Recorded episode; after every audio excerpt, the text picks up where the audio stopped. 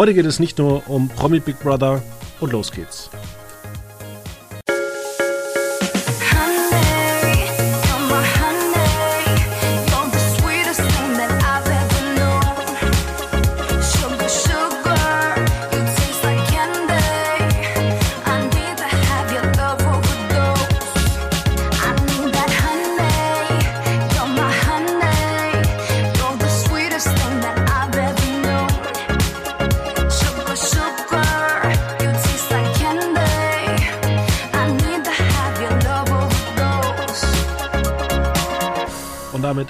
Schönen guten Abend äh, hier in die Runde. Hier ist Dennis von Trotzdem hier und von Movie Rantner.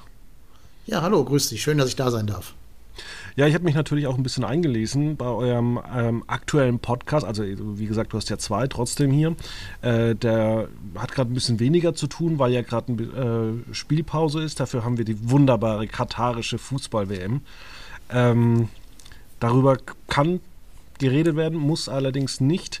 Ähm, ich habe aber auch reingeguckt bei Movie Rantner und da habt ihr zum Beispiel ähm, mehrere Filmthesen, die ihr besprecht. Genau, die Idee ist eigentlich, es gibt quasi die Hauptfolgen, wo wir immer eine Filmthese kritisch diskutieren wollen. Zum Beispiel, früher war alles besser oder CGI macht Filme kaputt oder sowas.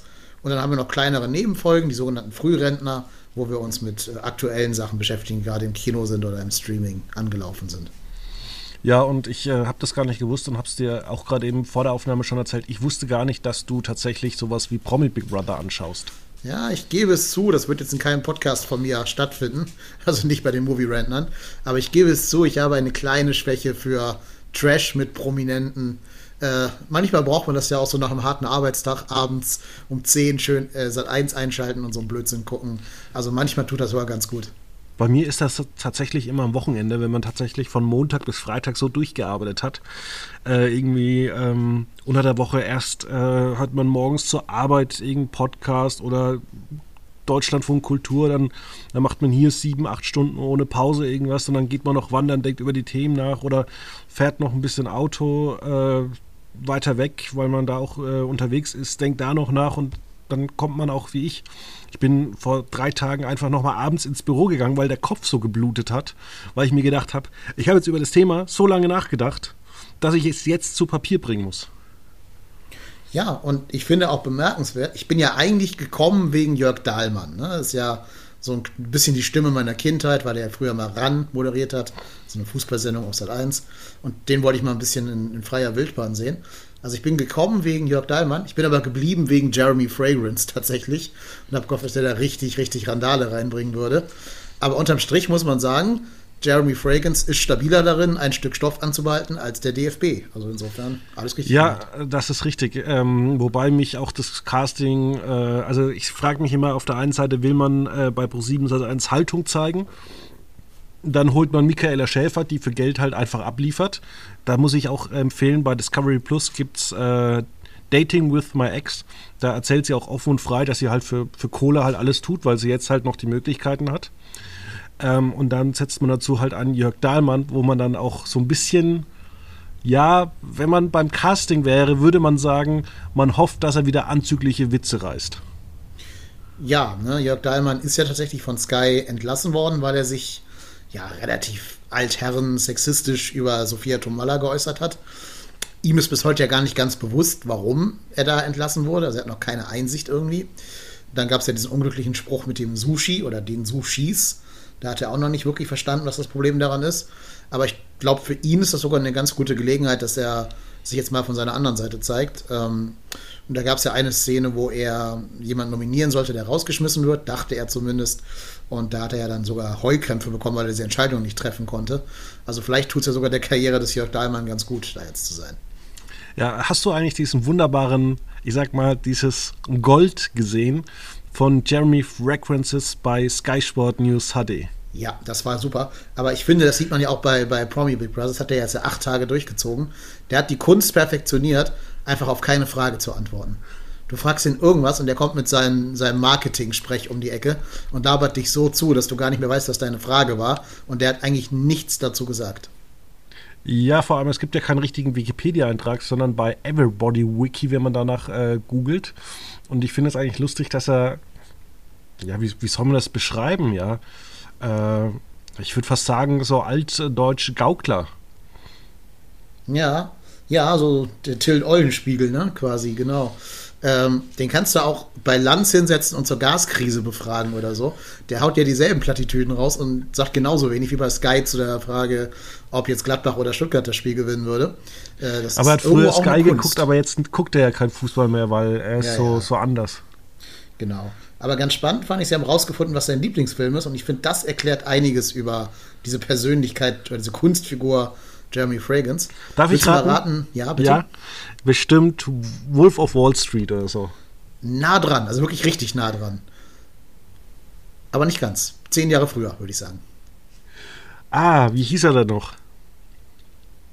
Den kennt jeder. Ja, Christian Bale. Sag's mir, ich stehe gerade auf. American Psycho, die Verfilmung von dem Brad Easton Ellis Buch. Ah, ähm, genau. Ja, das passt so perfekt. Der Typ ist einfach, ist einfach Bateman, Patrick Bateman. Also äh, perfekter kann es gar nicht sein. Ja, also ich finde es auch toll, wie, wie ähm, er in seinem Wiki abgefeiert wird. Und dann steht halt unten drunter noch irgendwie, zurzeit lebt er in Oldenburg. Ja. ich weiß auch nicht, ob das alles so stimmt, was er da so an Zahlen immer publiziert. Wie viel Geld er macht, wie viele Follower er da wirklich hat, die vielleicht nicht gekauft sind oder so. Also ich glaube, dieses Prinzip des äh, Fake it till you make it ist ihm schon relativ nah, um es mal so auszudrücken. Genau, und was ist eigentlich der Fifi Award? Keine Ahnung. Hat er Muss bekommen für den besten Parfüm-V-Log. Oh, okay. Wahrscheinlich hat er ihn selber ins Leben gerufen, kann das sein? Es gibt ja, glaube ich, nur ihn. Ja, ich war auch ein bisschen entsetzt. Äh, so, also ich muss sagen, ich, ich halte es nicht lange durch, weil ich finde, äh, Promi Big Brother ist für mich die Sendung, die sich am meisten ernst nimmt. Und äh, mich wundert es dann, dass man tatsächlich so einen Cast zusammengepackt hat, der teilweise recht gut funktioniert. Und ich muss auch sagen, mich wundert es, dass diese Sendung dieses Jahr so gut funktioniert. Ja, ähm, ich glaube, sie haben sehr darauf gesetzt, dass man die Leute ja sehr ungleich behandelt. Ne? Also manche waren irgendwie vier Tage in so einem Beauty-Loft, wo sie sich äh, in Whirlpools und Saunen räkeln konnten. Und die anderen lagen auf irgendeinem Dachboden, wo sie bei 15 Grad auf dem Boden schlafen mussten.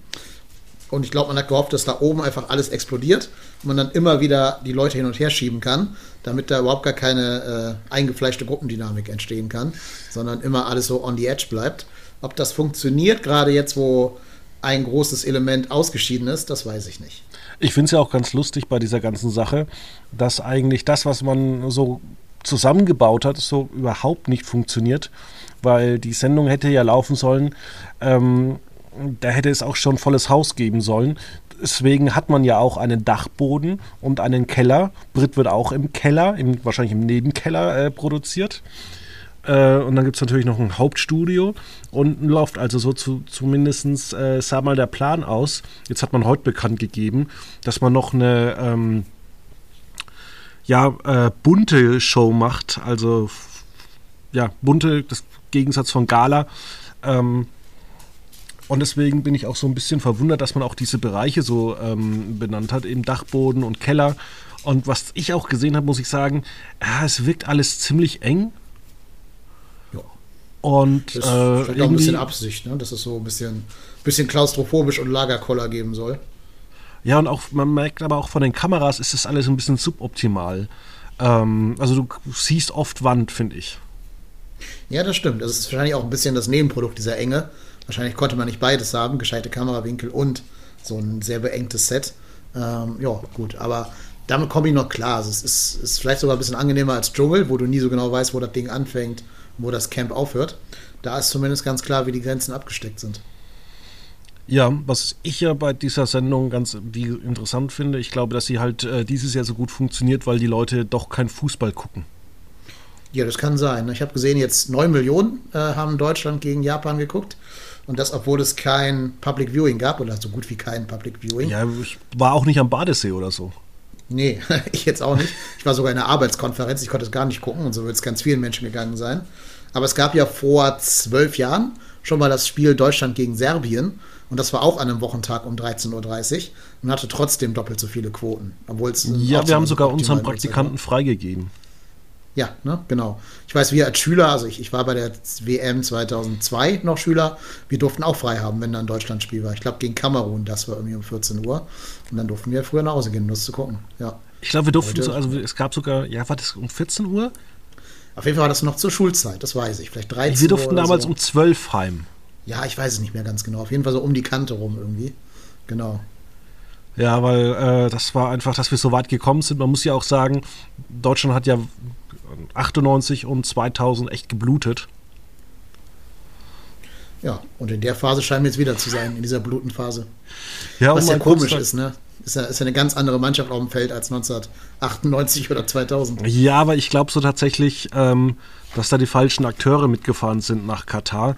Ähm, wie es auch zum Beispiel uns relativ egal ist, wie weit wir kommen, weil wir, wir hatten ja erst eine Weltmeisterschaft, die wir gewonnen haben. Das ist ja acht Jahre her.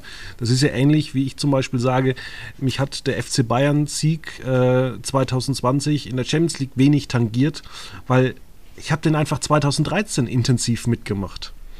Und genauso ist es einfach, wie ich denke, dass ein Thomas Müller halt sagt, ja, ich werde mich nicht so aufopfern wie Schweinsteiger, weil ich bin ja schon Weltmeister. Ja, das denkt man, wobei es sind, es sind nur zwei Spieler im ganzen Kader schon Weltmeister. Ne? Das heißt, die anderen hätten ja noch Potenzial, sich aufzuopfern. Ja, aber vielleicht liegt es auch am Trainer, der damals Co-Trainer war. Ja, vor allen Dingen, die Mannschaft wirkt ja so ein bisschen unwuchtig. Du hast keinen Stürmer. Also ich behaupte, das Spiel gestern gegen Japan, was ich so darüber in der Nachschau gesehen habe, wenn da Miroslav Klose oder selbst ein Lukas Podolski vorne drin steht, dann geht das relativ schnell 2 zu 0 in Führung und dann ist das Spiel, glaube ich, durch. Ja, und das andere, denke ich, was da auch ein grundsolider Fehler war, war diese ganze Armbinden-Diskussion. Ähm, ich glaube, was die, die Mannschaft damals äh, massiv befreit hat, war einfach ein, ähm, wie hieß er, der einfach gesagt hat, ja, was soll denn das jetzt mit dem äh, schön gespielt, wir sind hier da, um eine Weltmeisterschaft zu gewinnen. Ich glaube, Per Mertesacker. Und das war, glaube ich, das Eistonnen-Interview, ne? Genau. Und der hat einfach gesagt, das interessiert mich alles nicht. Und ich glaube, das war einfach so ein Befreiungsschlag, einfach zu sagen, ja, es ist doch egal, wie die Leistung ist. Äh, Hauptsache, wir, wir, machen Tore. Und auch dieses ewige Hin und Her und äh, wir, wir gehen mit Armbinde rauf und dann, dann lassen wir uns während des Turniers äh, beeinflussen und dann stehen wir nicht dazu, weil wir wollen ja irgendwie Fußball spielen. Eigentlich hätte man sagen sollen, wisst ihr was, ihr könnt uns alle mal, wenn wir, wenn ihr da jetzt reinredet, dann gehen wir einfach. Ja, also wäre ich da Spieler, ich hätte jedem meiner, meiner Mitkameraden gesagt, jeder trägt zwei von diesen Bünden. Und dann würde ich sehen, wie der Spieler, äh, der, der Schiedsrichter jedem Spieler gelb-rot nacheinander zeigt. Ja. Man muss aber darauf ankommen lassen manchmal. Ja, was wäre denn zum Beispiel eine, äh, eine Weltmeisterschaft ohne die, ähm, ohne die äh, europäischen Mannschaften. Also die würde doch keiner ernst nehmen. Ja, und ich vermute aber, da wurde im Hinterzimmer noch ganz andere Sachen gedroht als nur eine gelbe Karte. Ich glaube nicht, dass man wegen der gelben Karte da so einknickt. Also ich kann es nicht beweisen, soll doch keine Verschwörungstheorie sein, aber ich glaube, die FIFA und gerade auch Katar als Land, als Nation haben ja noch ein paar mehr Druckmittel in der Hand. Also wer weiß, welche Karten da gespielt worden sind. Ja. Ähm, Guckst du generell zu andere Spiele oder sagst du jetzt auch zurzeit, ähm, darauf habe ich keine Lust, weil mich äh, hat es ja wirklich fasziniert, dass so viele Deutsche es auch nicht heimlich gucken, ähm, sondern also, tatsächlich den Fernsehen auslassen. Mhm. Ja, wie gesagt, während dieses Deutschlandspiels war bei uns eine Arbeitskonferenz und ein paar Leute haben es halt schon auf ihrem Tablet so quasi heimlich gestreamt. Und dieses, sagen wir mal so, aus dem Augenwinkel beobachtete Spiel war das bis jetzt erste und einzige Live-Bild, was ich von der ganzen WM gesehen habe. Ich habe noch nichts bis dahin geschaut. Da war jetzt auch zugegebenermaßen keine Partie bei, wo ich sage, da ist die Paarung so cool, das muss ich auf jeden Fall gucken. Ich glaube, äh, ich bin dann doch Fußballfan genug, um mir zum Beispiel Deutschland-Spanien am Sonntag anzuschauen oder wenn Brasilien jetzt auf Argentinien treffen sollte, was ja möglich wäre, das würde ich glaube ich schon gucken. Aber mich jetzt bei dieser WM hinsetzen und dann irgendwie Katar gegen Ecuador gucken oder äh, Argentinien gegen Saudi-Arabien, nee, also nee. Da kriege ich mich nicht so motiviert. Die Uhrzeit mag da auch eine Rolle spielen, dass es Winter ist, dass da keine echten, ambitionierten Fans im Stadion sind, die irgendwie Support machen würden, sondern mehr so bezahlte, so Klatschvieh halt. Das spielt alles damit rein das habe ich auch keine Lust mehr dann anzugucken. Ja, lustigerweise hat es jahrelang jetzt, äh, oder zwei Jahre funktioniert bei Promi Big Brother. Ähm, wo man einfach nur Pappaufsteller aufgestellt hat und da waren die Quoten ja zum Teil auch recht gut, wenn sie natürlich letzten Sommer auch nicht wirklich durch die Decke gegangen sind. Ja, ich habe die letzte Staffel, glaube ich, nicht gesehen. Es gab doch eine, wo die gar nicht im Haus waren, sondern in so Tiny-Containern zu dritt immer. Oder war das gar nicht Big Brother? Ich weiß es schon gar nicht mehr. Das, das war, das Dschungel, Dschungel irgendwas, aber die hatten auch ah, mal irgendwie ja. so eine Wohnwagensiedlung oder auch sowas draußenmäßiges. Ja. Ähm, das mit äh, diesem Tiny House war tatsächlich eine, eine Schnapsidee, weil äh, man muss sagen, es sind nette Leute, die das Dschungelcamp produzieren, aber man hat ihnen einfach äh, angemerkt, dass sie halt einfach das Zeug von ITV eins zu eins äh, vorgefertigt äh, bekommen und dann das einfach abspulen. Ja, gut. Da macht es natürlich ähm, keinen Sinn, irgendwie die Leute in ein Tiny House äh, drei Tage lang zusammenzusperren. Nee, die in der Tat ja auch nur ganz kurz da drin waren, das ist richtig. Aber gut, das war wahrscheinlich wirklich der Pandemie geschuldet. Da glaube ich, kann man auch ein bisschen ein Auge zudrücken, weil das ja wirklich eine Notlösung war. Deswegen, jetzt gucke ich halt wieder. Ähm, ich finde es sehr, sehr schade, dass Jeremy Fragrance jetzt schon raus ist. Der war ja das einzige Chaos-Element. Die anderen sind ja alle sehr lieb und brav und so auf Harmonie bedacht. Was ist eigentlich mit Patrick Valentina. Hufen? Der ist ja auch sofort raus. Ne? Nach, vier Tagen, glaube ich, die Segel gestrichen. Ich weiß nicht, ob der jetzt groß für Entertainment gesorgt hätte, aber der hat es äh, nicht mal länger als vier Tage durchgehalten, obwohl der, glaube ich, sogar nicht in diesem Abendbereich drin war. Ja, weiß ich nicht. Schade für ihn, aber der wird schon Gründe gehabt haben. Ja, manche Sachen waren auch äh, von ihm, ich weiß nicht, ich, ich, ich hatte mal gehört, dass irgendwas bei ihm so leicht dubios wäre. Vielleicht ist das auch so ein bisschen äh, das Ding, um da teilzunehmen. Gibt es ja auch so Leute, die ein bisschen ähm, ja, nervig sind. Also Valentina zum Beispiel von Are You mhm. the One und diesen ganzen RTL-Formaten war für mich eigentlich immer so ein Störfaktor und äh, jemand, der eigentlich nur Aufmerksamkeit haben möchte. Ja, deswegen ist ja so schade, dass Jeremy jetzt halt raus ist. Hätte man die beiden noch ein bisschen länger irgendwo zusammen eingesperrt, glaube ich, wäre es richtig explodiert. Aber so hat die jetzt ja keinen Konterpart, in dem sie sich reiben kann. Also ich weiß nicht, ob das wirklich jetzt noch äh, nicht verflachen wird ab jetzt. Ja, Wobei ich mich natürlich immer frage, also es gibt ja zum Beispiel tatsächlich Leute, die was gebracht haben. Also zum Beispiel Rainer Gottwald war ja der äh, Boxmanager von Regina Halmich, der hat ja was zu erzählen. Auch Jörg Dahlmann oder Jörg Knorr. Ähm, aber dann sind halt bei dieser Sendung auch so viele Leute, die halt einfach äh, ja nie was geleistet haben. Ja, oder und 22 Jahre alt sind und noch keine große, keine große Biografie haben. Kathi Karrenbauer macht das ganz gut, ne? Und erzählt dann immer die Traumata ihres Lebens, tränenreich und medienwirksam, wenn sie weiß, dass die Kameras gerade nichts anderes einzufangen haben. Die, die weiß genau, wie man diese Formate bespielt. Vielleicht wissen das die anderen noch nicht, weil die nicht so oft an solchen Dingern teilnehmen. Ja, weil die halt auch einfach nichts zu erzählen haben und glauben, dass sie nur was erzählen, wenn sie Drama vor der Kamera machen mhm. weil natürlich das äh, oftmals das, der entscheidende Punkt ist, weil die haben ja auch nichts zu bewerben, nichts zu besprechen. Und ich frage mich auch immer, wie Menschen eigentlich davon leben wollen. Also, ja, ähm, wie kann man, also ich frage mich persönlich, wie kann man morgens aufstehen und sagen, ich habe eigentlich nur diesen dünnen Pfiff gemacht. Es ist ja eigentlich nur Unterhaltung, äh, so ein bisschen Prostitution für äh, das Fernsehen. Ich äh, erniedrige mich und dafür kriege ich Kohle.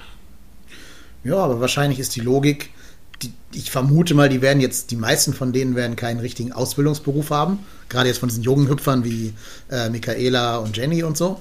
Und ich vermute mal, dass sie in den drei Wochen ihren kompletten Jahreseinsatz, äh, Umsatz einspielen und dann das ganze Jahr danach nicht mehr arbeiten gehen müssten. Vielleicht wird man da auch als normaler Mensch schwach. Also wenn jetzt zu uns beiden einer sagen würde, du musst drei Wochen im Jahr arbeiten, aber dafür irgendwas tun, was jetzt ja, sagen wir mal, unter der eigenen Würde ist. Ich glaube, man würde schon überlegen, ob man es dann tut oder nicht.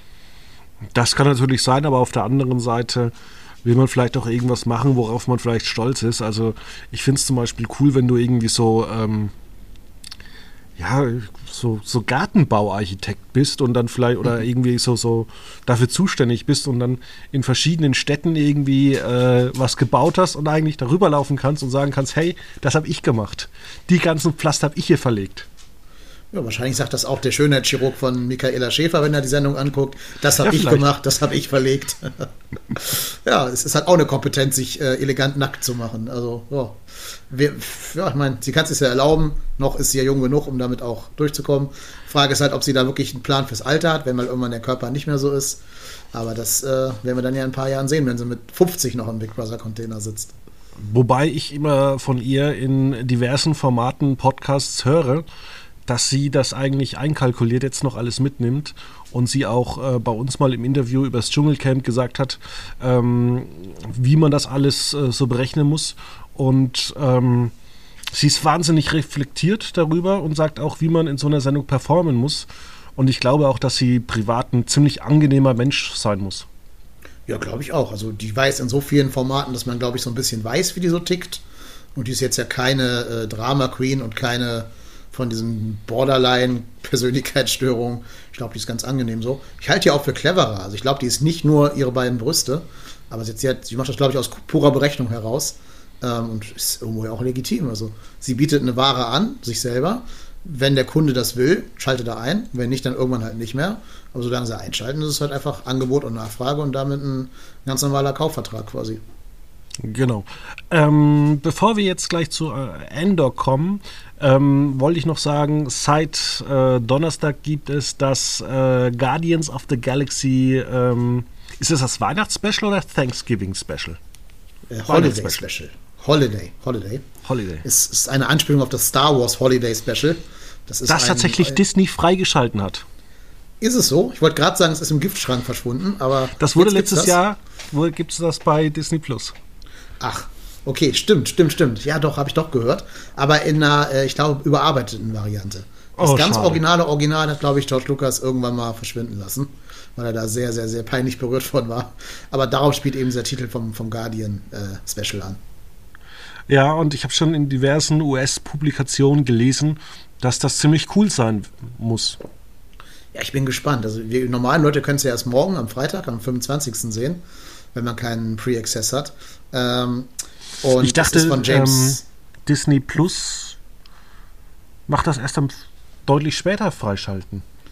Also eigentlich müsste es meinen Infos nach am 25.11. kommen. Ich weiß nicht, wann der Podcast jetzt rauskommt, also wahrscheinlich dann für die meisten Hörer heute. Ähm, oder letzte Woche, ihr werdet es dann sehen. Aber auf jeden Fall, ähm, noch konnte ich es nicht sehen. Aber es ist ja von James Gunn. James Gunn ist, Gunn ist der Mann, der die ersten beiden Guardians-Filme schon zu verantworten hat und der die Guardians auch zum Beispiel in Avengers äh, Endgame und Infinity War schreiben durfte, weil er diese Stimme dieser Figuren so perfekt trifft. Der ist ja derjenige, der die überhaupt erst populär gemacht hat. Also die Guardians kannte vorher kein Mensch, die hatten vorher kein, auch kein Comic-Fandom, die irgendwie gesagt haben, wir sind Hardcore Guardians of the Galaxy-Fans. Aber der erste Film hat so gut funktioniert, der war so witzig, der war so voller, voller Humor und Herz aber auch. Der hatte auch sehr gute Effekte. Der war, ich würde fast sagen, der ist so ein bisschen das Star Wars der 2000er. Ähm, und das ist halt ein großes Verdienst von James Gunn.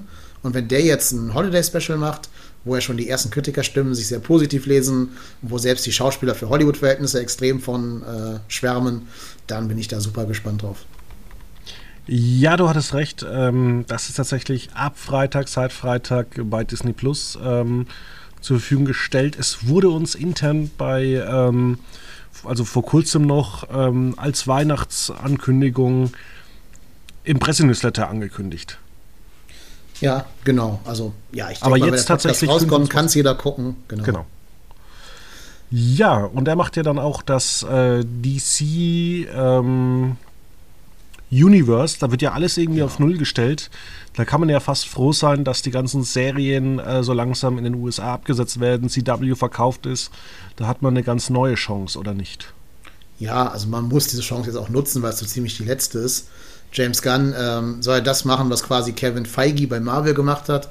Also ein bisschen der Mastermind, der quasi über den Dingen steht und alles koordiniert und miteinander verbindet.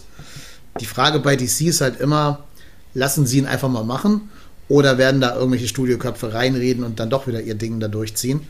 Bei zweiterem wird es wieder nach hinten losgehen, weil ich glaube nicht, dass diese Studioköpfe verstehen, was die Zuschauer sehen will und was nicht. Aber wenn sie ihn einfach mal machen lassen und wenn man sagt, hier James Gunn, das ist jetzt dein Spielzeug, ähm, bitte stell das so auf, dass die Leute das cool finden, dann kann da was richtig Gutes bei rauskommen, weil der Mann weiß ja, was er tut. Ähm, ja, und ja, insofern bin ich da positiver Dinge. Schafft man da Disney überhaupt zu schlagen? Weil meinen Informationen nach ist äh, Kevin ja eine Maschine. Ja, genau, K-E-V-I-N, genau. Ähm, ja, weiß ich nicht, da muss vielleicht DC auch irgendeine Motherbox einschalten, die das dann regelt für die. Äh, wird natürlich schwer. Also das, das Projekt wird, wird sehr schwer. Aber andererseits, die DC-Helden sind ja immer noch total populär. Ist ja immer noch so, dass Batman, Superman äh, bekannter auf der ganzen Welt sind als diese Marvel-Helden wie Iron Man und Co. Und das muss DC halt einfach nutzen, indem sie sich da halt ähm, mit guten Projekten an diese Top-Helden ranwagen. Und man muss tatsächlich auch die Serienwelten da einfügen und ich bin auch gespannt, wie es da weitergehen soll, ähm, weil wir tatsächlich, äh, also CW wird langfristig als äh, Abspielform wegsterben. Ja, ist auch gut so. Also, sag mal ganz ehrlich, ähm, diese Serien sehen ja alle nicht gut aus bei CW. Das sieht ja immer alles nach sehr billig produziertem Jahrmarkt irgendwie aus. Deswegen, also ich werde ja nichts hinterher trauern. Und noch dazu waren die ja eh nie verbunden mit dem Cinematic Universe. Also insofern hat die auch kein Mensch gebraucht. Und äh, ich finde es schade, weil da steckt schon viel, viel Potenzial drin. Gerade die Supergirl-Serie zum Beispiel hat einen tollen Cast und auch gute Ideen aber immer alles in dieser wirklich hässlichen TV-Optik dargestellt und dann noch auf so eine möglichst langweilige Art und Weise mit Werbeunterbrechungen teilweise. Also, ja, ich bin jetzt nicht traurig, wenn das CW-Verse dann irgendwann nicht ja, existiert. Es ist ganz lustig. Ich habe jetzt äh, vor kurzem, demnächst bei Quotenmeter, ähm, nochmal ein Review geschrieben zu Brothers and Sisters. Und äh, das war die erste wirklich große Serie oder zweite von äh, Greg Berlanti, der auch hinter den ähm, DC-Serien steckte. Und da hatte man eigentlich die gleichen Fehler gemacht. Äh, man hat sich zu Tode, zu Tode gespart. Man hat irgendwie nur wenige Figuren gehabt. Man hat den Cast nie erweitert. Also Greg Berlanti hat irgendwie äh, Brothers and Sisters nach der zehnten Folge übernommen und hat erstmal irgendwie alle interessanten Nebencharaktere rausgeworfen. Ja, das ist immer auch das Problem, wenn man die Richtung einfach ändert. Ne? Jetzt gerade ist ja vor ein paar Tagen auch The Walking Dead zu Ende gegangen. Da war es ja genauso. Die erste Staffel, wo noch äh, Frank Darabont das Sagen hatte, die war ja ganz anders in der gesamten Ausrichtung her, als dann die Staffeln 2 bis, was war die letzte, 14 oder so, wo auch ganz andere Regeln galten und so. Das ist halt immer so, dass der Showrunner anscheinend so ein bisschen auch die ganze Serie an sich äh, bestimmt. Kann man noch ganz viele andere Beispiele nennen. Community fällt mir gerade noch ein, noch ein paar andere. Ähm, vielleicht ist es da ganz gut, wenn es halt so Leute wie James Gunn gibt, die ein bisschen gucken, dass das alles noch zusammenpasst und sich genau. kohärent anfühlt. Und vor allem, es gibt eine tolle Fernsehregel und die heißt, schmeiß nicht alles um. Und sowas zum Beispiel auch bei Brothers and Sisters, wo man dann in der fünften Staffel einfach alles verändert hatte, äh, wo man schon eigentlich am Ende von Staffel 4 dermaßen alles zusammengespart hat, Charakter, Charaktere, ich glaube drei Charaktere aus der Serie rausschreiben ließ, ähm, dass man einfach gemerkt hat, ja und auch der ganze Schauplatz wurde verändert und da merkte man einfach, ja, Greg Valenti, hättest du mal äh, in Staffel 4 am Anfang vielleicht noch ein, zwei mehr Charaktere reingeschrieben, dann würdet ihr euch nicht immer so im Kreis drehen. Ja, das passiert leider oft. Ne? Je länger eine Serie läuft, umso schwerer wird es, glaube ich, da ähm, ja, irgendwie noch frischen Impuls reinzubringen. Deswegen ist ja ganz gut, dass es jetzt mehr so in Richtung von abgeschlossenen Miniserien geht, äh, gerade in diesen, diesen Superhelden-Universen, sind ja doch meistens nur so sechs, sieben, acht, neun Folgen und dann ist Sticht im Schacht. Ist vielleicht auch mal ganz angenehm. Ja, und ich äh, hatte jemanden, der hat früher die CSI-Serien äh, nach Deutsch, also der hat die Lautanpassung gemacht, nicht übersetzt, sondern tatsächlich mal geguckt, dass die Münder richtig aufgehen. Und dann hat er irgendwann äh, CW-Serien übernommen und hat gemeint, mein Gott, die erste Staffel war ja noch gut, aber seit Staffel 2, da labern die nur noch. ja, vielleicht auch so ein Ding, was dem Budget geschuldet ist, oder? Auch das ist ja, ja. wieder so ein Walking Dead-Ding. Äh, Staffel 2 spielt ja komplett auf diesem Bauernhof und das hat einfach Budgetgründe gehabt. Es ist krass, wie, wie, wie erfolgreich diese Serien damals waren. Ähm, also Zuschauerzahlen, die sich jeder Sender irgendwie nochmal zurückwünschen würde. Und jetzt äh, produziert man Formate, die irgendwie gar keiner mehr anguckt. Also ich gucke auch jetzt wirklich gerne die, die zweite The White Lotus Staffel. Aber richtige Zuschauer hat die eigentlich bei HBO nicht, weil sie irgendwie jeder irgendwann im Stream guckt und weil sie gut verkauft wird. Ich muss auch zugeben, habe ich noch nie was von gehört und ich halte mich für relativ gut informiert. Also, ja, Jetzt wollte ich mit dir nochmal das Thema Endor anreißen, denn ich habe anfangs von einigen Leuten bei YouTube diese Trailer gesehen, die dann gesagt haben, das wird die beste Star Wars-Serie aller Zeiten. Das ist sogar eine Serie, die könnte vielleicht äh, nahtlos an die erste Trilogie aus den 70ern anschließen. Ja, ähm, die Leute haben, glaube ich, nicht zu früh gejubelt. Man muss natürlich ehrlicherweise sagen, so viel Konkurrenz gibt es jetzt auf dem Star Wars-Serienmarkt nicht, die gut wären. Die allermeisten dieser Star Wars-Serien sind schon, sagen wir mal, sehr problematisch unterwegs. Egal, ob es die äh, Obi-Wan-Serie war oder Boba Fett. Ich also, persönlich ich glaub, bin nicht mal ein Fan von, von. Ja, klar. Ich habe nämlich mit einem Kollegen darüber telefoniert, der bei uns die Kinoabteilung macht. Und der hat sich natürlich dann auch, weil er halt Star Wars immer geguckt hat, äh, Obi-Wan Kenobi angeguckt hat, gemeint, oh Gott, ist das langweilig und was man da alles sieht. Und dann geht er irgendwie, dann jagt er noch sein Essen und dann sieht man sein Essen grillen und dann, dann isst er das auch noch und irgendwie geht er 20 Minuten rum und es ist tierisch langweilig und das ist ja mit Endor anders. Da hat man ja ähm, von vornherein gesagt, man macht drei Staffeln und äh, teilt das auch alles ein. Genau, also es sind zwei Staffeln, aber ähm, in den zwei Staffeln gibt es immer wiederum sozusagen zusammenhängende Abschnitte die aus drei Folgen bestehen. Und diese drei Folgen werden von denselben Kreativleuten, sowohl in der Regie als auch im Drehbuch, betreut, sodass quasi immer so kleine Mikrotrilogien innerhalb dieser Staffel entstehen. Ähm, das führt natürlich schon dazu, dass auch Endor eine sehr langsam erzählte Serie ist. Ne? Also dieses, man sieht, wie er sich sein Essen zubereitet, das hat man da auch. Aber da ist es nicht langweilig wie bei Obi-Wan oder so reines Wassertreten, sondern da ist es schon ähm, der Stimmung dienlich. Also da trägt es dazu bei, zum Worldbuilding, zum langsamen Aufbau, so ein bisschen wie so ein Arthouse-Film, der ja auch sehr langsam erzählt ist, aber äh, wo die Szenen durchaus eine Funktion haben. Und darin ist, ist Endor einfach sehr, sehr gut, dass die diesen Szenen nachher auch vielleicht erst im Rückblick Bedeutung geben. Ich muss ja sagen, ich habe mir die erste Folge angeguckt und äh, ähnlich wie bei äh, Formaten wie ähm, House of the Dragon, was ich auch eine Folge angeguckt habe, wie er der Ringe, aber auch äh, ja, viele andere Fantasy-Sachen. Ich gucke mir das an und sehe, das ist super produziert, aber es bewegt mich leider kein Stück. Ja, würdest du dir jetzt theoretisch zwölf Folgen von äh, Endor angucken, wärst du am Ende bewegt. Da würde ich dir jetzt jede Wette abgeben, weil genau das ist der Punkt dieser Serie, dass wir verstehen sollen, wie äh, Revolutionen entstehen Allerdings, klar, also da muss man sich jetzt durch zwölf Stunden Fernsehmaterial durchquälen, was einen vielleicht nicht so interessiert, wenn man vielleicht eh nicht der allergrößte Star Wars-Fan ist. Ähm, muss halt jeder abwägen. Ich sag mal so, ich habe ja gerade gesagt, dass immer die Folgen in Dreierpacks produziert worden sind.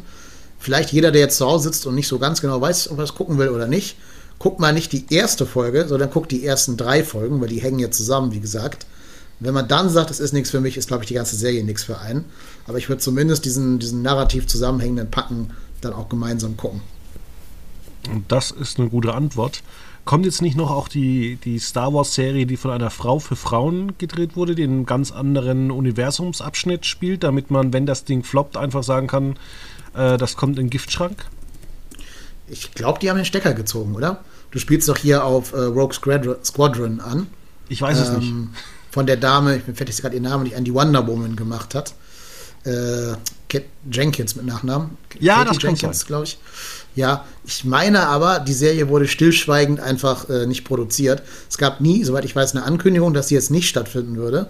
Aber Patty Jenkins heißt die Frau, Patty. Ähm, aber es gab auch kein Promomaterial mehr, es gab keinen offiziellen Drehbeginn, keine Casting-Sheets. Also ich habe das Gefühl, die Serie wurde stillschweigend in, in, den Giftschrank reingeschoben, neben das Holiday Special und neben ein paar andere Projekte.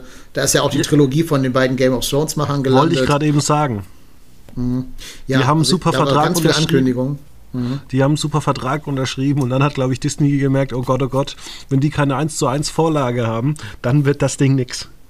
Richtig. Und die machen jetzt ja auch äh, Three Body Problem, Problem für ich glaube für Netflix. Genau. Dann sind die eh raus aus Star Wars. Ähm, ja, aber auch das wurde nie offiziell angekündigt, das Ende dieses Vertrages, dass der wieder aufgelöst wurde. Da ist man bei Star Wars, glaube ich, sehr schweigsam bei solchen Sachen. Ja, ich muss tatsächlich sagen, ähm, das Einzige, was mich tatsächlich mit äh, Lucas Arts, Lucas Film verbindet, ist tatsächlich die Videospiele aus den 90ern. Okay, da bin ich dann wiederum raus, weil ich leider kein Gamer bin, aber ich weiß, dass viele meiner Freunde sehr gerne Knights of the Old Republic gespielt haben.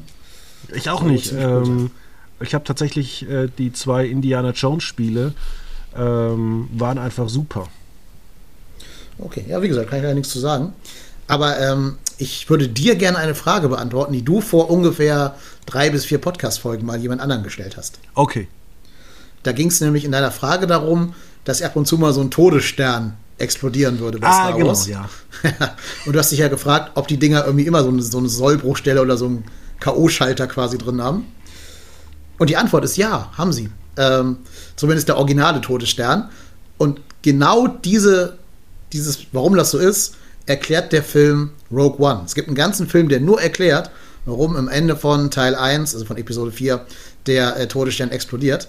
Und Endor wiederum ist jetzt das Prequel zu dieser Rogue One-Serie. Also da schließt sich quasi der Kreis. Und soll ich die spoilern? Soll ich dir sagen, warum das Ding explodiert? Ja, sag's mir bitte. Weil die Rebellen es geschafft haben, einen ins Architekturbüro, äh, also ins, ins, Team der Architekten des Todessternes einzuschleusen, der da wirklich eine Sollbruchstelle eingebaut hat, damit das Ding kaputt gehen kann, weil er eben gegen das Imperium war. Ähm, dann muss ich dich fragen, hätte man das nicht einfach so taktisch klug machen können? Wie viele Gerätehersteller von Waschmaschinen nach zweieinhalb Jahren? Ja, hätte man. Ja, das Problem war, dass er nicht der allein verantwortliche Mensch war, sondern ja auch ganz viele andere da drauf schauen. Deswegen musste er es so clever machen, dass er selber nicht dabei erwischt wird. Und dann braucht es immer noch diesen externen Impuls, den dann später Luke Skywalker gibt, damit das Ding dann in die Luft fliegt. Aber der Frage ist man sich bewusst und genau dieses Plothole hat eben der Film Rogue One mit Cassian Endor in der Hauptrolle geschlossen. Aber schöne Metaebene. Ja, auf jeden Fall. Und es war mir immer ein Bedürfnis, diese Frage für dich zu beantworten. Jetzt bin ich es endlich losgeworden. Das freut mich. Ja, was gibt es denn noch zum Thema Marvel und Co. zu sagen? Was steht denn eigentlich jetzt noch an? Ich glaube, dieses Jahr gibt es erstmal keine Serie, es geht dann im nächsten ja. Jahr genau. weiter. Dieses Jahr ist endlich mal ein bisschen Durchatmen angesagt, gerade für uns Serienpodcaster. War jetzt doch sehr viel auf einmal in den letzten Wochen. Aber ich bin richtig hyped, muss ich zugeben, für die neue, bald startende Daredevil-Serie. Die heißt Born Again und wird. Marvel sagt, es wäre ein Soft-Reboot ähm, zu der Netflix Daredevil-Serie. Es sind aber dieselben Schauspieler. Also Charlie Cox spielt wieder den Daredevil, den Matt Murdock. Und, ähm, 18 Folgen geplant. 18 hm, Folgen, genau. Und hier, ähm, ach, jetzt habe ich schon wieder einen Namensblackout. Der junge Mann aus Full Metal Jacket, äh, der Gomer-Pile aus Full Metal Jacket, äh, Winston D'Onofrio. Winston D'Onofrio spielt den Kingpin wieder. Und ja, ich glaube, dass das die beste Marvel-Serie werden könnte, wenn man denn die Leute da mal machen lässt und sich auch traut, das so ein bisschen brutaler zu machen, weil Daredevil, die Netflix-Serie, war sehr brutal. Ähm, und wenn sie sich trauen, da in diese Kerbe zu gehen und nicht so Disney, Mickey Mouse, kindermäßig daran gehen, kann das eine richtig coole Serie werden. Und auf die bin ich richtig gespannt. Ich tatsächlich auch, weil ich habe die ersten Daredevil-Folgen gerne angeguckt. Ich fand äh, für mich der Law and Order Special Victims Unit Typ, nicht Special, sondern Criminal Intent Typ äh, war das, die Vornio. Ähm, tatsächlich bin ich da auch sehr gespannt drauf und ich fand es eigentlich, oder ich finde es eigentlich immer interessant, wie geräuschlos ähm, man bei Marvel unterwegs ist. Ja, in letzter Zeit ja auch nicht mehr unbedingt. Ne? Jetzt so langsam perlt da auch ein bisschen der Lack ab. Ähm, Gerade eine Schauspielerin, die in Black Panther Teil 2 eine wichtige Rolle spielt, hat sich in der Vergangenheit, sagen wir mal, schon sehr verschwörungstheoretisch geäußert. Und da gab es eine Überlegung, sie auch aus dem Marvel-Universum rauszuschmeißen, wie das ja zum Beispiel bei Ezra Miller im DC-Universum passiert ist. Ähm, hat man nicht getan, im Gegenteil. Aber das ist so eine Zeitbombe, die könnte noch demnächst immer mal hochgehen, wenn die Frau nochmal so verschwörungstheoretische Sachen auf ihrem Social Media, so zum Thema, es gibt keinen Klimawandel und Impfen ist böse und so. Wenn die sowas schreibt, das könnte dann Marvel sehr, sehr schnell um die Ohren fliegen. Da fragt man sich auch immer, warum das dann immer solche Leute machen. Ähm, es gibt ja auch so, ich würde jetzt nicht sagen Studien, aber da haben sich schon einige Leute dazu geäußert, die dann einfach sagen, ja, solche Leute ähm, kreative Künstler wie jetzt auch Johnny Depp, die sind kreativ, die können einfach zwei, drei Charaktere leben, ähm, aber die sind halt einfach overhyped und die nehmen halt Drogen, weil sie damit vielleicht runterkommen oder raufkommen wollen. Ja, es soll ja auch Drogen geben, die künstlerische Kreativität ankurbeln. Ne? Also ich glaube, einige der größten Bücher und Bilder der Welt wurden auf Drogen geschrieben und gemalt. Also insofern ist ja jedem selbst überlassen bei solchen Sachen. Problem ist halt nur, wenn du halt so wie zum Beispiel Robert Downey Jr. darauf hängen bleibst irgendwann und dann dein Leben nicht mehr im Griff hast und vielleicht sogar ins Gefängnis musst, wie bei Downey Jr. ja der Fall war. Aber selbst der hat es ja geschafft, in seiner Zeit als Iron Man keine Skandale zu produzieren. Der scheint es ja geschafft zu haben, aus dieser Mühle rauszukommen. Und ich glaube, Marvel legt auch sehr, sehr großen Wert auf die ich sag mal, auf die Familienfreundlichkeit seiner Schauspieler. Da ist ja keiner, bei dem man irgendwie so ein bisschen subversiv einschätzen würde. Also ich glaube, der größte, größte ist das Name seit Disney MCU, oder? Nee, auch, also Marvel hat ja immer schon, außer Robert Downey Jr., wie gesagt, vielleicht noch Mickey Rourke und alles andere sind auch schon sehr brave, angepasste Schauspieler. Also man hat, glaube ich, noch nie ein kritisches Wort von einem Chris Evans oder einem Chris Hemsworth oder äh, Mark Ruffalo gehört oder sowas. Ich glaube, das sind alles schon so kleine Rädchen, die wissen, dass sie in der Maschine funktionieren müssen und sich da nicht wichtiger nehmen als irgendwie äh, ihr Studio. Da haben sie schon, glaube ich, ein Auge für, für sowas. Ja, ein guter Bekannter von mir, der ja, wie gesagt, eine Diskothek hat, hat immer zu mir gesagt, äh, das Wichtigste ist eigentlich äh, in seiner Position einfach die Schnauze zu halten. Ja, ich glaube, dass Disney da auch sehr, sehr drakonische Strafen in die Verträge reinschreiben wird von den Leuten, wenn die sich da irgendwie öffentlich äh, problematisch äußern oder politisch äußern in, in, gewissen Richtungen und so. Die legen da schon Wert drauf, vielleicht auch ein bisschen mehr als DC, aber es hat sich ja über die Jahre hinweg ausgezahlt, bis auf ne, dieser eine gerade erwähnte äh, Problemfall mit Leticia Wright, waren ja wirklich nur relativ brave Leute unterwegs. Ja, ist äh, immer ganz wichtig. Es gibt ja auch Leute, die oder Schauspieler und Schauspielerinnen, die mal irgendwie in Disney-Kinderserien waren und dann in Drogen abgerutscht sind. Oder es gab sogar mal eine, die dann irgendwie in die Pornobranche abgerutscht ist. Mhm. Ja, ich glaube, Amanda Bynes hat es auch ganz hart erwischt. Die hat, glaube ich, ihr Leben auch nicht mehr in Kontrolle. Äh, ist immer schade ich weiß auch nicht, ob das wirklich nicht irgendwelche Formen von Medienaufsichten geben müsste, die vielleicht einschreiten, wenn so kleine Kinder oder junge, junge Leute ähm, in dieses Stardom befördert werden über Nacht. Aber solange das so ist, wird es immer Leute geben, die ausgespuckt werden. Das ist aber auch schon so lange, wie es Hollywood gibt. Also ja, Judy Aaron Garland, ist ja auch ne? sowas. Ja, Aaron Carter, ganz tra tragischer Fall, glaube ich. Der dazu noch das Problem hatte, dass sein Bruder einfach äh, viel erfolgreicher war als er und viel beliebter und begehrter und so weiter. Aber wie gesagt, ne, selbst eine Judy Garland vor 70 Jahren hat schon diesen ganzen Hollywood-Negativ-Hype äh, mitgekriegt. Also das, das, ist leider tatsächlich scheinbar inhärent in Hollywood. Ja, das Problem ist halt auch, dass du ähm, ähnlich wie bei vielen anderen Industrien einfach nur ja, eine, eine Industrieware bist. Wenn du nicht funktionierst, ja. kommt halt einfach jemand anderes. Ja, genau. Also zum Beispiel Judy Garland, jetzt um das Beispiel aufzugreifen, der wurde ja immer vorgeworfen, sie sei zu dick. Und die musste ja so, so, sobald sie auf die Bühne gegangen ist, immer äh, Diätpillen schlucken. Ich weiß nicht, wann sie angefangen hat, mit 15 oder, oder 12 oder keine Ahnung, auf jeden Fall sehr jung. Und musste seitdem halt immer Diätpillen schlucken. Das kann ja einfach nicht gesund sein für einen Menschen. Ähm, und daran merkt man wahrscheinlich auch, dass das sehr viel mit der Psyche von jungen Leuten macht, wenn die Öffentlichkeit jedes Detail an dir, jedes Kilogramm, das du zu viel hast, jede Hautunreinheit, jeden Pickel irgendwie kritisiert und dann in irgendwelchen ja, früher halt im, im Friseursalon und heute im Internet äh, dann austrascht und ausbreitet irgendwie. Und ich glaube, das macht einen schon ziemlich fertig, wenn man da unvorbereitet reinfällt. Ja, ich glaube sogar ähm, irgendeine Moderatorin, ja genau, Jana Assisi, vielleicht kennst du die von Sky Sport News früher? Ja, kenne ich, klar. Hm. Die jetzt bei Extra und Explosiv ist. Die zum Beispiel wird dir als Curvy-Model oder hat als Curvy-Model gearbeitet, wo man sich fragt, wo ist die denn ein Stück übergewichtig?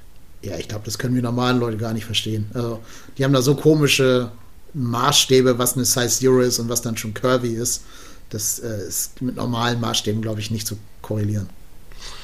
Ja, also das äh, ist total krass und ich glaube auch, da muss vielleicht auch mal die Branche ein bisschen sich zurücknehmen, ähnlich wie es bei der Modeindustrie ja tatsächlich ist. Ich wage mal zu bezweifeln, dass 99 Prozent der Deutschen überhaupt keine Ahnung von Klamotten haben. Die kaufen das, was es im äh, Laden gibt.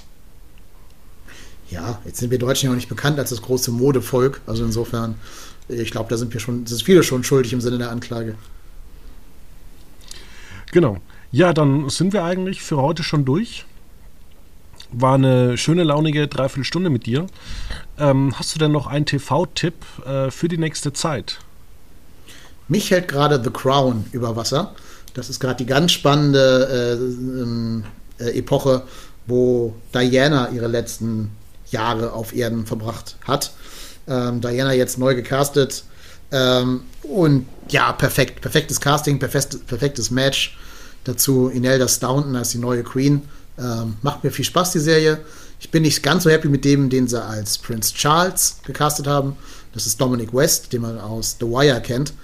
Der klingt jetzt ein bisschen doof, aber der sieht einfach zu gut aus für Prince Charles. Der hat zu viel Charisma und zu viel kernige Kernigkeit irgendwie so. Da passt jetzt weniger zu dem so ein bisschen. Aber wie hieß ja, die andere Serie mit dem? Äh, The Wire. Und die andere? Ganz bekannt. Noch eine dritte mit Dominic West. Ja. Äh, hat der nicht so ein, so ein CSI-Ding? Oh Gott, ich äh, weiß ich es gerade nicht. Ich muss Nein, der wird schon irgendwas gemacht haben zwischen The Wire und, und äh, jetzt Crown. Aber. The Affair. Ach so, ja. Super erste Staffel, danach geht die Serie dermaßen in die Hose. Ja, aber wenn du ihn so siehst, dann stellt sich wahrscheinlich auch nicht Prince Charles vor, ne? wenn man ihn so sich vor Augen führt. Und da, das habe ich so ein bisschen als Problem empfunden, dass er nicht ganz so in diese, so ein bisschen, bisschen nerdy Figur Prinz Charles reinpasst. Aber alle anderen sind perfekt gecastet. Ja, bei mir ist es ja noch so, ich muss jetzt zwei Wochen ganz hart äh, durchhalten, denn äh, am 8.12. startet ja Paramount Plus und ähm, ja, nicht nur das startet, sondern gibt es neue Folgen von Rosins Restaurants und so wie ich äh, Join kenne, hauen sie natürlich dann keine Folge vorab drauf, dass ich mir die nächste Woche angucken könnte, sondern gibt es dann gleich zwei auf einmal.